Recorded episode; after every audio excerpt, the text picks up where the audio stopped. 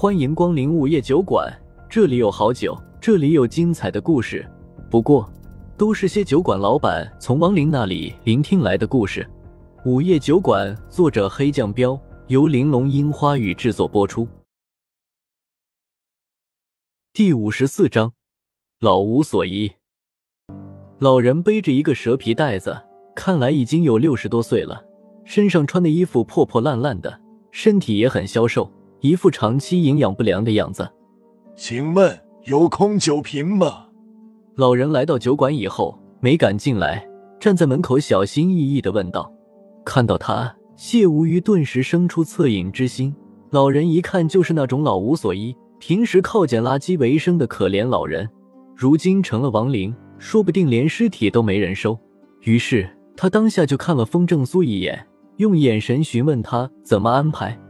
风正苏打量了下老人后，微微点了下头，示意先请他进来。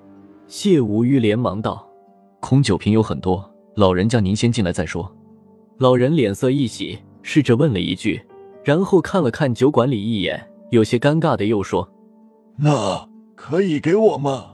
我就不进去了，别弄脏了你们的地方。”“给你，全都给你。你先坐着休息会儿，没事脏了我等下再收拾。”谢无虞有些心疼老人的道：“老人拒绝了谢无虞的好意，像个小孩子一样挠挠头说：‘真不用了，我在门口等着就行。’”谢无虞眼睛一瞪，装作生气的道：“你要是不进来，我就不给你空酒瓶了。”这好吧。老人愣住了，不过他听得出来谢无虞是好心，犹豫了下，就把蛇皮袋子放到了门外。拍了拍身上的土，才进门。坐。谢无虞伸手示意老人随便坐。老人有些局促的四下看了看，才小心翼翼的坐到了门口那张有些磨损的座位上。还没吃饭吧？我先给你整口吃的。谢无虞问都没问老人的意见，就直接去后厨翻了下冰箱，就做了一碗番茄鸡蛋面出来。坐在吧台里的白三娘看到这一幕，悄声道。小鱼儿挺有同情心的，风正苏笑笑说：“那是，要是一点同情心和正义感都没有，我才不会收留他呢。”我看小鱼儿是被你忽悠过来的，差不多。下午那会儿，光人家忙了。白三娘轻笑笑道：“风正苏说，我也忙了吗？”切，你总共就调了三杯酒。白三娘有些鄙视的道。风正苏理直气壮的说。我是老板吗？以前没员工，只能自己忙。这不有员工了，还不让我歇歇啊？以前你下午根本不开门做生意，三天两头晚上接一次客，很累吗？白三娘直接戳穿了他。风正苏无言以对，这么不给老板面子的吗？于是从吧台下面端出一盘瓜子，转移话题道：“小鱼儿主动抢了我的活儿，今晚咱就吃瓜子听故事吧。”嗯。白三娘又拿出一个果盘道：“难得你也做一回吃瓜群众。”随着两人小声聊着天，谢无虞很快就把番茄鸡蛋面做好了。他直接端到老人面前道：“老人家，趁热吃吧。”小伙子，你是个好人呐！老人感动的直抹眼泪。不过他应该也是饿坏了。说完以后就不客气的吃了起来，结果吃了一半眼镜就开始瞟柜台上摆的酒，谢无鱼发现了老人的小动作，当下就转身拿了一瓶啤酒过来，然后递到老人面前：“想喝就整一瓶吧。”老人尴尬的笑了笑，没接。谢无鱼刚要说不收钱，算我请你的，然而话还没出口，就听到老人说：“能来点白的吗？”谢无鱼顿时怔了一下，然后连忙道：“好，那就给你来杯白的。”看到这一幕，风正苏和白三娘差点喷出来。谢无虞瞪了二人一眼，没好气的拿了一瓶江小白重新给老人送了过去。老人顿时眼前一亮，迫不及待的打开杯子，都没要，直接对瓶灌了一大口，然后满足的咂巴了下嘴后，才重新开始吃面。一看他这动作，就是个老酒虫了。谢无虞当下就笑笑道：“没看出来啊，老人家酒量不错啊。”嘿嘞。我这辈子没啥别的爱好，就好这一口。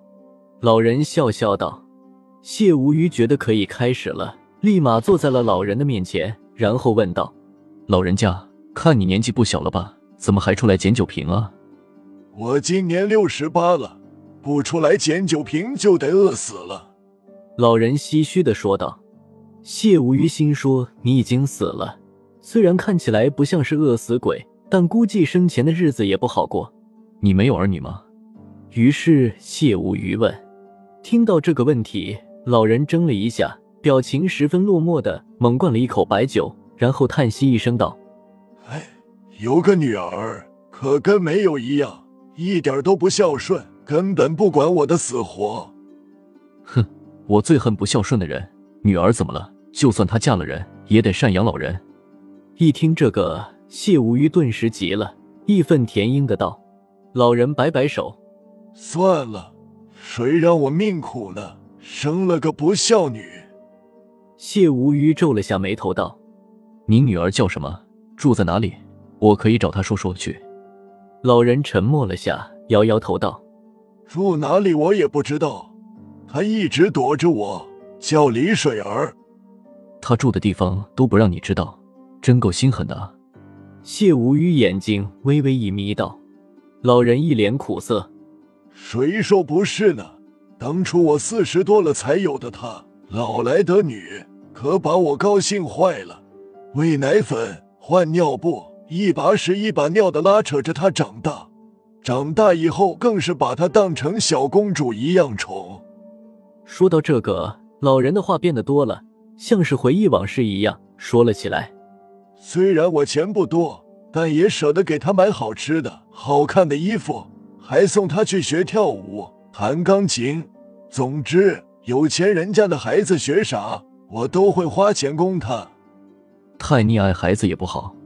谢无虞不知道该说什么，只能感慨了一句道：“老人点点头，是啊，都怪我太溺爱他了。”什么事儿都依着他，结果我老了，干不动活，赚不了钱了，他就开始嫌弃我了。谢无虞有些生气的问道：“那你知道他在哪里工作吗？到他工作单位找他去啊，看他知不知道丢人。”老人唉声叹气的道：“听说他在一家大公司上班，我去找过，结果保安拦着不让进。那你可以在门口等啊。”谢无虞继续道。老人无奈的道：“我等了，可那办公楼里有地下车库，他下班就直接从地下车库开车走了。